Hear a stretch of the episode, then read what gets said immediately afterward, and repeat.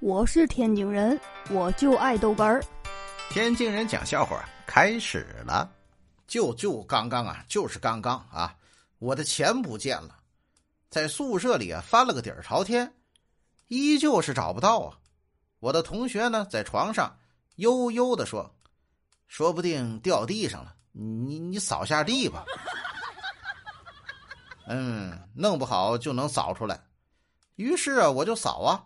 哎，还是没找到，哎，然后接着扫，最后啊，我看着这个干干净净的屋子啊，哎，我发现了点问题啊。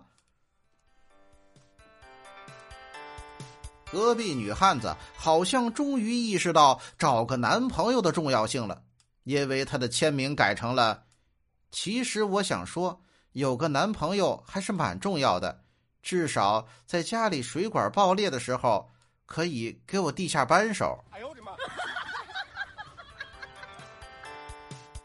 初中时啊，班里有个特别漂亮的女同学，是那个年代里很受欢迎的类型，双马尾，白皙清爽。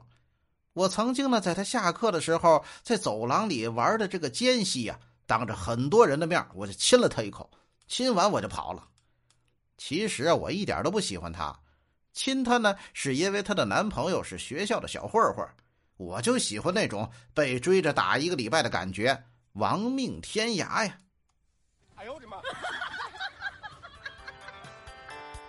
这天刚黑啊，路过一个小区，对面走过来一个肌肉猛男呢，忽然呢开始咳嗽，紧接着呀又过来四五个男的也统一咳嗽，我顿时就有些紧张了啊！